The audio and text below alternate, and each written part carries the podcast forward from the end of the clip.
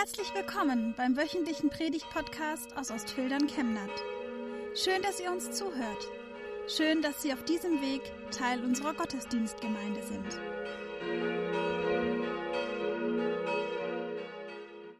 Rio de Janeiro, 13. Juli 2014, Maracanã-Stadion, das Finale. Deutschland gegen Argentinien, 113. Spielminute. Schürle, Schürle über links, der kommt an. Mach ihn, mach ihn. Ja, er macht ihn. Mario Götze, das ist doch der Wahnsinn. 1 zu 0. Tor für Deutschland. Und da ist er gekommen, der eine Moment für Mario Götze. Jetzt ist es vollbracht. Ja, und nochmals ja, Deutschland ist zurück im Fußballhimmel. Der Weltmeister heißt Deutschland. Liebe Gemeinde, wem läuft es denn nicht noch heute kalt warm den Rücken herunter, wenn er den gerade zitierten Live-Kommentar Tom Bartels hört? Finale.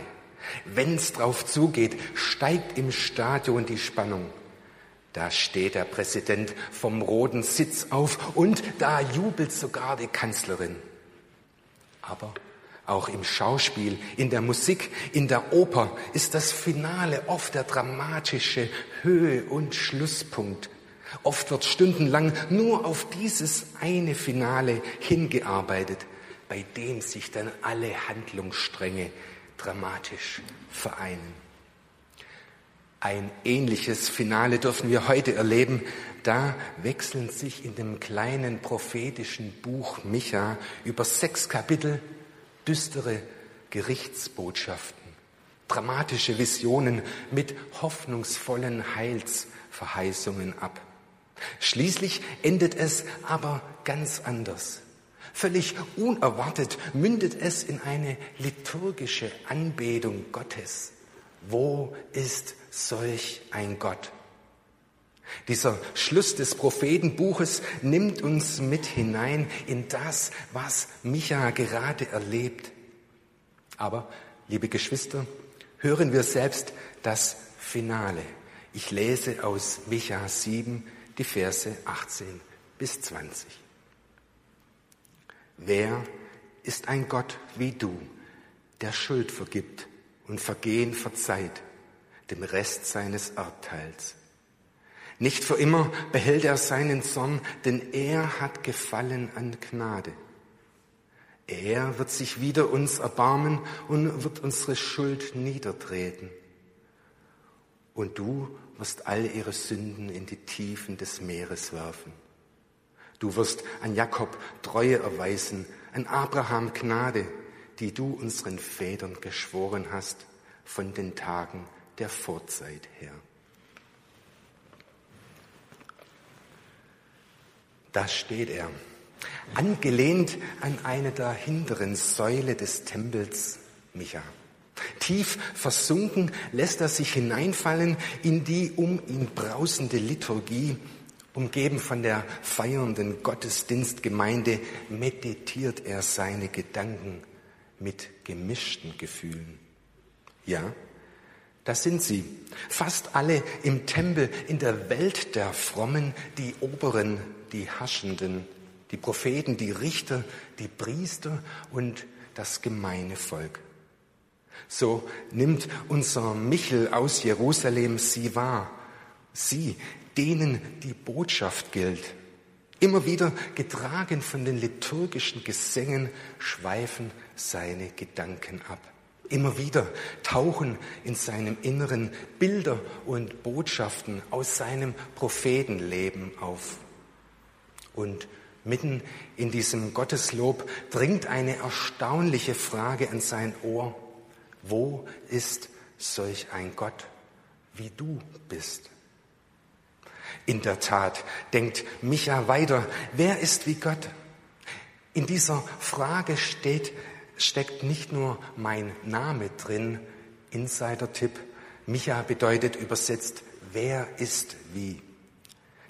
Das ist vor allem der, das Zentrum seiner Botschaft. So fragt sich denn Micha selbst, was Gott ist, wer Gott ist, für ihn, für die Menschen, für sein Volk und für die Völker dieser Welt. Und seine Gedanken über Gott gehen weiter. Dass er diese Schöpfung so wunderbar gemacht hat, dass er sein Volk aus der Sklaverei befreit hat und vieles mehr. All das sind doch grandiose Zeichen seiner allmächtigen Güte. Aber viel mehr als das wiegt doch sein grenzenloses Erbarmen. In unendlicher Geduld bestraft unser Gott sein schuldig gewordenes Volk nicht. Dagegen schenkt er immer wieder einen Neuanfang. Viele Herren dieser Welt vergelten Schuld doch nur mit Strafe. Mein Gott ist ganz anders. Wer ist wie er? Liebe Gemeinde, ich lade Sie ein, diesen Text nochmal genauer anzuschauen. Drei Schritte. Erstens, Liebe statt Ausbeutung. Zweitens, Frieden statt Zorn. Und drittens, Zukunft statt Vergangenheit. Liebe statt Ausbeutung. Was möchte Gott? Was möchte Gott wirklich? Daran erinnert sich Micha und sieht an der Tempelsäule vorbei die betenden Menschen vor sich. Ihnen hat er es im Auftrag Gottes ausgerichtet. Sie haben es gehört, sein Wort. Es ist dir gesagt, Mensch, was gut ist und was der Herr von dir fordert, nämlich Gottes Wort halten und Liebe üben und demütig sein vor deinem Gott. Immer wieder habe ich sie versucht, wach zu rütteln und sie, sie haben doch sein Wort gehört, sogar sein Wort gebetet, gesprochen und gebrochen. Sie haben die am Rande Lebenden unterdrückt, Arme ausgebeutet, Wehrlose um ihr Recht gebracht. Die Habgierigen rafften immer mehr für sich auf Kosten der Gemeinschaft. Die Mächtigen sahnten und sahnen immer kräftig ab. Dieses Liebeüben ist ihnen so fremd geworden. Statt miteinander zu teilen, haben sie den Profit zur Maxime ihres Lebens gemacht. Und deshalb ist es mit dem Demütigsein vor deinem Gott manchmal doch nur Geplapper. Liebe Geschwister, was geht eigentlich über so manche Frömmelei hinaus? Was heißt eigentlich demütig sein? Was heißt für mich Demut, mutig zu dienen? Was heißt Liebe üben, ganz konkret? Mut zum Dienen ist ein aktives Verhalten. Demütig sein bedeutet, dass wir unsere Grenzen anerkennen und die Abhängigkeit zu Gott akzeptieren. Und wenn uns das wichtig wird, dann werden uns auch die Sachen und die Menschen um uns herum wichtig. Und wir können ihnen in unserer Bescheidenheit dienen. Gewiss liebe Gemeinde, haben wir nicht alle die Berufung, eine Mutter Teresa zu werden. Aber wir dürfen zum Beispiel uns ihre Worte mehr als nur zu Herzen nehmen. Sie meinte einmal, als sie zu ihrer Arbeit in den Slums Kalkuttas interviewt wurde, Christus wird uns nicht fragen, wie viel wir geleistet haben, sondern mit wie viel Liebe wir unsere Taten vollbracht haben. Und dann lasse nie zu, dass du jemanden begegnest, der nicht nach der Begegnung mit dir glücklicher ist. Wo ist solch ein Gott? Gott ist da, wo wir lieben. Zweitens, Frieden. Frieden statt Zorn. Wieder taucht unser Micha aus seinen Gedanken auf, neue Teile seines Hymnus dringen an das Ohr, der an seinem Zorn nicht ewig festhält. Ja, seinen Zorn hatte ich ihnen auszurichten, den Korrupten, den Betrügern, den fremden Hassern, denen musste ich mit vielen drastischen und dramatischen Bildern Vernichtung und Vertreibung androhen. Aber Gott, Gott will es doch eigentlich ganz anders. Auf sein kommendes Friedensreich habe ich sie hingewiesen. Zum Beispiel mit der einprägsamen Vision von den Schwertern, die zu Pflugscharen werden. Da durfte ich ihnen ein Friedenszeichen vor Augen malen. Alle Menschen, alle Völker, alle Zeiten sollen es verstehen und daran weiterzeichnen. Wie ein ins Wasser geworfener Stein Kreise zieht, soll sich dieser Friede ausbreiten, soweit die Welt ist, denn er wird Friede sein. Wie schön wäre das. Wie schön wäre das, stöhnt Micha und reibt sich die Augen. Wie schön wäre das, wenn wir Menschen, wenn sie einander friedlich in die Augen sich schauen, wenn sie einander trauen und nicht mehr hintergehen, wenn sie anfangen, miteinander Leben zu teilen, sich für Menschenwürde, sich für Rechte einzusetzen, die Sorgen der alleinerziehenden Nachbarin hören, die Zukunftsfragen der Kinder ernst nehmen. Hände, Türen, Herzen öffnen für die, denen das Nötigste zum Leben fehlt, weil sie auf der Flucht sind. Denen eine Stimme geben, die stumm und sprachlos geworden sind. Gott möchte Frieden. Gott möchte Frieden statt Zorn. Apropos zorniger Vater. Ich war gerade ein paar Stunden volljährig, war so Anfang des letzten Jahrhunderts. Da hatte ich ganz frisch den Führerschein und nahm mir natürlich gleich den Autoschlüssel meines Vaters für die erste und lang ersehnte Spritztour. Und die 120 PS des knallroten Ford Granadas waren für mein jugendliches Temperament fast nicht zu bändigen. Daher blitzte es an dieser Ortseinfahrt und blitzte es an jener roten Ampel, die ich mehr so als Empfehlung zum Halten wahrnahm. Dazwischen kam noch ein ausgewachsenes Metallpföstchen, das sich mir irgendwie in den Weg stellte. Kurzum, es dauerte nicht lange, bis die ersten Strafzettel ausgestellt natürlich auf den Besitzer des Autos, mein Vater, eintrudeln. Und die ersten Kratzer und Beulen sichtbar ans Tageslicht außerhalb der Garage kamen. Ja, man kann sagen, mein Vater war zornig.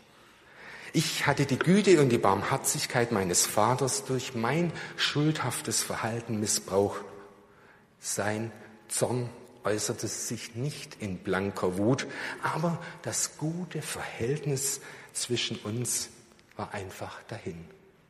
Und trotz all meiner Schuldeingeständnisse und Wiedergutmachungsversuche, verlorenes Vertrauen zurückzugewinnen, ist für beide Seiten eines solchen Bruches nicht leicht. Das lernte ich damals schmerzlich. Ob das zwischen Eltern und Kindern oder zwischen Ehepartnern oder zwischen Gott und Mensch passiert, diese Wunde heilt nicht von selbst. Zwischen meinem Vater und mir dauerte es Wochen und viele, viele kleine Schritte, bis die Beziehung wieder ganz heil werden durfte. Sein Zorn hielt nicht ewig. Er spürte mein aufrichtiges Bemühen. Ich und auch er wollten das sehr gute Verhältnis zwischen uns wiederherstellen. Und seitdem, seitdem will ich es zwischen Gott und mir genauso halten. Ich freue mich, dass mir Gott nicht ewig zornig sein will. Und wie der Prophet Micha staune ich, wo ist solch ein Gott wie du bist, der die Sünde vergibt und erlässt die Schuld, der an seinem Zorn nicht ewig festhält, denn er ist barmherzig. Drittens, Zukunft statt Vergangenheit. Dem aufmerksamen Leser und der mitdenkenden Hörerin fällt natürlich im Vers 20 unseres Textes das Futurum auf. Du wirst Jakob die Treue halten und Abraham Gnade erweisen, wie du unseren Vätern vor Zeiten geschworen hast. Bewusst schlägt hier Micha eine Brücke von der Vergangenheit in die Zukunft hinein. Ja, dieser Jahwe hebt sich aus der Götterwelt hervor. Ja, dieser Gott hebt sich exklusiv, zeichnet sich exklusiv aus. Ja, dieser Gott ist so einzigartig, dass er trotz der Schuld des Volkes Israel, dafür steht Jakob, und dass er trotz der Alleingänge des Gottesvolkes, dafür steht Abraham, dass er trotzdem ein Gott der Treue und der Güte und der Gnade ist. Er verspricht es für alle Zeiten. Ja, es kann alles, wirklich alles, auch in der Zukunft wieder so sein wie am Anfang. Am Anfang bei Jakob und Abraham. Noch so bedauert Micha hinter seiner Säule. Noch ist das nicht Wirklichkeit. Friede, Freiheit, Verantwortung, Vertrauen, das sind alles schöne Bilder, schöne Worte. Aber Micha fiebert noch mehr der Zukunft entgegen. Mensch, es braucht doch einen, der Gottes Gesicht, seinen Geist, sein Erbarmen in diese Welt hineinbringt greifbar, spürbar, erlebbar. Es braucht doch einen, von dem ich Micha doch schon längst prophezeit habe.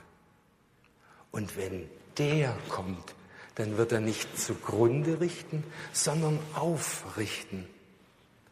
Unvermittelt ist Micha wieder mitten in der Liturgie des Tempels. Ja, er wird die Schuld zertreten und versenken. So dringt es an sein Ohr.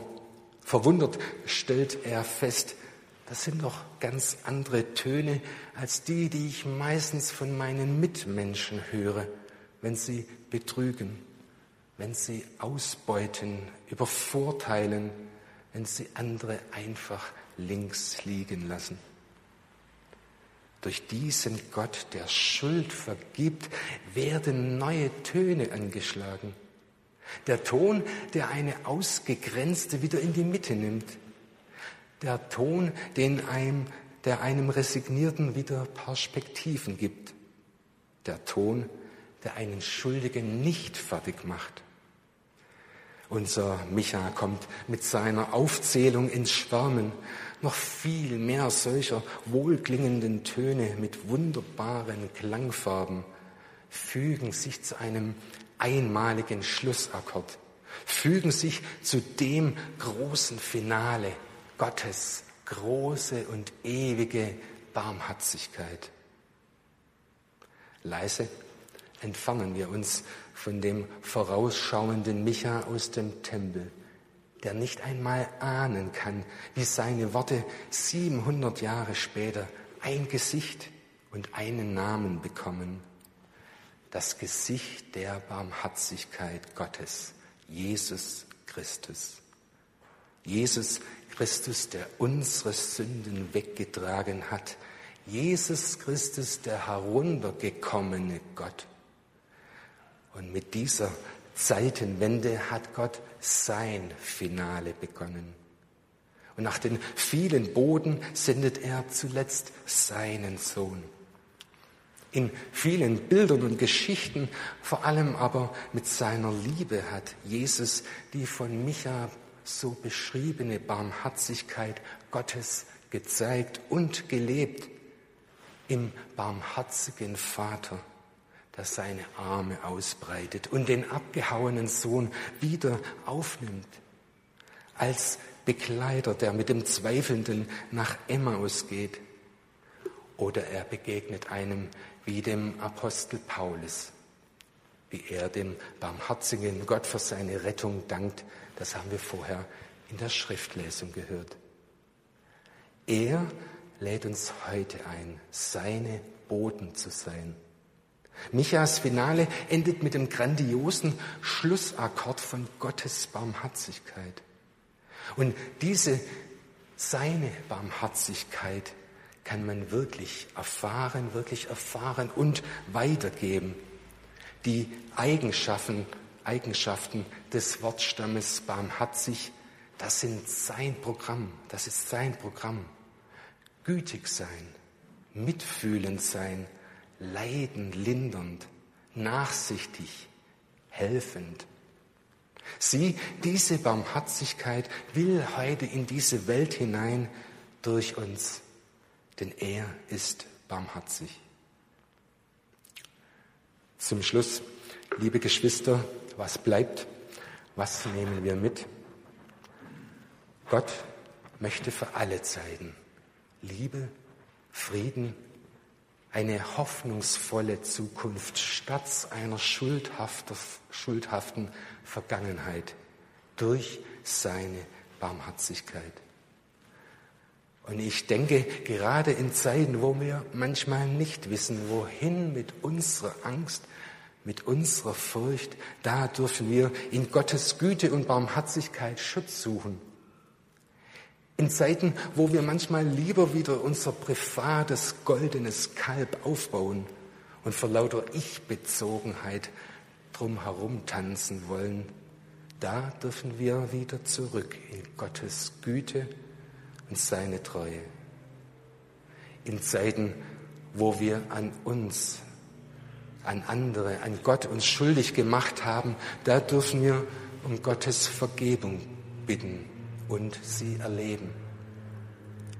In Zeiten, wo wir morgens am liebsten im Bett bleiben wollen, da dürfen wir getrost in den Mantel Gottes hineinschlüpfen, den er uns immer wieder hinhält und seine Liebe und seine Kraft seine Hoffnung spüren. Wo ist solch ein Gott? Gott ist da und sieht uns und kommt uns in seiner unendlichen Barmherzigkeit entgegen. Und er will mit uns gehen durch den Tag, durch das Leben, bis zu unserem persönlichen Finale in seiner ewigen Welt. Und dafür, liebe Gemeinde, Dafür dürfen wir, wie unser am Anfang erwähnter Fußballprofi Mario Götze, etwas tun. Etwas tun, das wir vielleicht viel zu selten und zu wenig tun.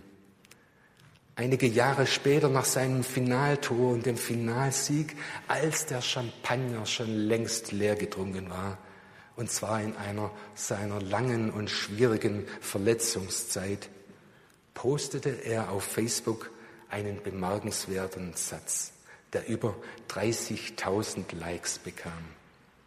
Lieber Gott, ich möchte mir eine Minute Zeit nehmen, nicht um dich um irgendetwas zu bitten, sondern einfach um Danke zu sagen. Danke für alles, was ich habe. Amen.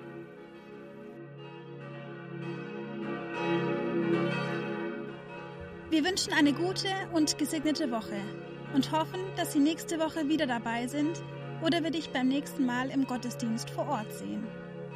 Weitere Infos zur predigenden Person und zu den Angeboten unserer Kirchengemeinde findet man auf unserer Homepage chemnat-evangelisch.de.